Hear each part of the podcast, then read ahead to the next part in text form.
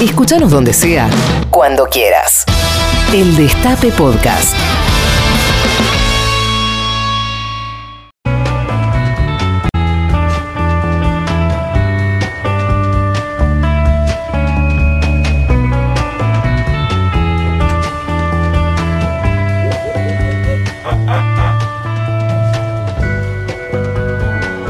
Palermo Wuhan ya hemos hablado tantas cosas. Hemos hablado de videojuegos que controlan la mente, de presidentes a los que le gustaba empinar el codo. Hemos hablado de futuros controlados por tecnologías malvadas y hasta de animales que se sientan en el banquillo para recibir justicia. Pero hoy una vez más nos toca repasar una historia que queda en la frontera de lo verosímil. Si buscamos en YouTube, hagan, hagan la práctica en casa. Pueden fijarse. Animales haciendo cosas. O incluso para tener más resultados, animals doing things. Porque en inglés hay más videos que en castellano. Seguramente vamos a encontrar bastantes escenas impresionantes, curiosas. Algunas que a lo mejor hubiéramos preferido no ver. Pero por más increíbles que sean los jueguitos de Firulais, los delfines asesinos o los osos cruzando la calle, nada se compara con la historia de Jack y de Jackie, que más allá del nombre no tenían otro parentesco que ser miembros de la misma especie. Para ser específicos, valga la redundancia, Jack y Jackie fueron dos baboons. Los baboons son una especie de mono. Eh, en español la palabra técnica es tapios, pero me gusta más como suena baboon, así que les vamos a decir baboon. Estos primates, característicos del sur del continente africano, tienen una presencia específicamente en Sudáfrica, que es donde se desarrollan las dos historias que se entrelazan en nuestro relato de hoy. Número 1. James Edwin White era un guardavías del servicio ferroviario sudafricano que tuvo la desgracia de perder sus dos piernas en un terrible accidente laboral. En 1880 transitaba por un mercado cuando de repente posó sus ojos en algo que le cambiaría la vida para siempre. Un mono. Más específicamente un baboon. Más específicamente Jack. Que estaba manejando una carreta sin la ayuda de un ser humano. Yendo y viniendo con la carreta por el mercado.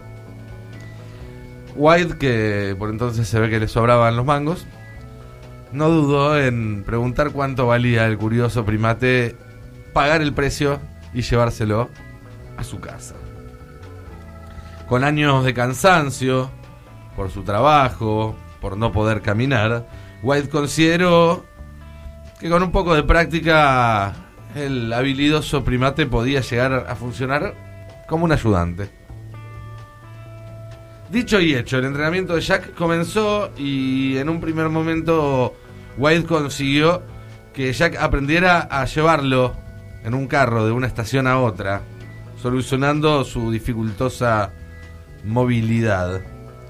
Pero eso no fue todo. Con el tiempo Jack aprendió por sus propios medios a realizar una labor bastante específica. Observando cómo lo hacía su amo, el mono aprendió a operar las palancas que modificaban el sentido de las vías. Pequeño detalle, es una tarea de la que depende la vida y la muerte de un montón de gente. Pero Jack lo hacía tan pero tan bien que los maquinistas de la época que pasaban por su estación afirmaban que nunca se habían sentido tan seguros como cuando vieron al mono manipulando las palancas. Un día, un pasajero del tren se percató de la curiosidad y cayó en la cuenta de que su vida estaba en manos de un baboon. puso el grito en el cielo, amenazó con andás a ver qué cosa. No sé, en esa época no existía defensa del consumidor, pero algún mecanismo, algún juicio. Quejándose, por supuesto, de lo que consideraba una fatal irregularidad en seguridad ferroviaria. Pero cuando recibieron la queja, los operadores, en lugar de remover al animal de su puesto de trabajo, le insistieron al pasajero a que se quedara un rato a ver cómo Jack manejaba los rieles. El pasajero salió boca abierto por la impecable demostración que había hecho el primate y decidió retirar todas sus quejas. Jack era el rey de las vías y luego de un año de servicio, la empresa decidió ya no solamente pagarle a Wild, sino también ofrecerle un sueldo al mono. 20 céntimos por día y una pinta de cerveza por semana. Por supuesto, el que sacaba provecho de todos estos beneficios era este hombre Wild, para el cual la compra del primate demostró ser una excelente inversión. Pero si les parece que este Jack era un baboon dotado, ajustense los cinturones porque la historia que viene es todavía un poco más curiosa. Este no se llama Jack, sino Jackie. A pesar de la similitud de los nombres, ambos mamíferos no tienen ningún parentesco, solamente que son de la misma especie y de la misma nacionalidad. Jackie era un amigable baboon que fue encontrado huérfano por un tal Albert Mars alrededor del año 1910, unos 20 años o 30 después de la historia del Jackie maquinista. Mars crió a su mono Jackie con tal cariño que el baboon lo seguía a todas partes y lo acompañaba en todas sus tareas. Durante cuatro años no se separaron por un solo día. Pero el mundo es jodido, es un lugar de mierda. Y estalló la Primera Guerra Mundial y el señor Mars fue reclutado por el ejército británico para integrar las filas de combate, por lo que tenía que abandonar su granja. Me cuesta imaginar la expresión en el rostro de los reclutadores del ejército británico al escuchar que este granjero sudafricano les ponía una condición para alistarse en sus filas. Yo voy a la guerra, pero solo si puede venir conmigo mi fiel compañero Jackie. Y así fue como el ejército aceptó y Jackie fue enlistado con el rango de soldado raso. Y al igual que a su dueño, el primate se le brindó un uniforme, y un cuchillo. Era un verdadero mono con navaja. Además, el mono aprendió a saludar a sus superiores, cuadrándose, y a encender los cigarrillos de los demás soldados que lo adoptaron rápidamente. El pequeño animal no se conformaría con tan poco. La capacidad de Jackie de escuchar y percibir a los soldados enemigos con su eh, oído mucho más desarrollado que los seres humanos eh, fue clave para evitar más de una vez que su regimiento cayera en emboscadas del enemigo.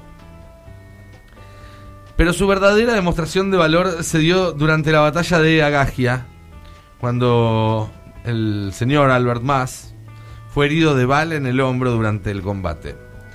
Jackie, al ver a su dueño herido, se abalanzó sobre el campo de batalla, arrastró hasta la trinchera a Mars y salvó su vida.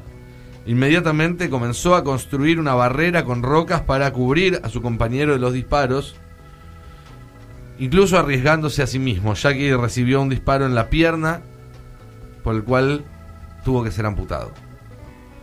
A pesar de que los médicos le habían diagnosticado un pésimo futuro, Jackie se recompuso, sobrevivió a la guerra, recibió una medalla de honor y fue ascendido a cabo primero del ejército británico. No, en serio. El mono era cabo primero del ejército británico.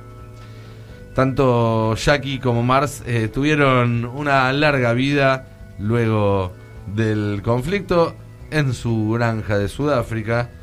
Eh, el mono finalmente falleció años más tarde atrapado en un incendio y Mars sobrevivió hasta el año 1973. Si alguna moraleja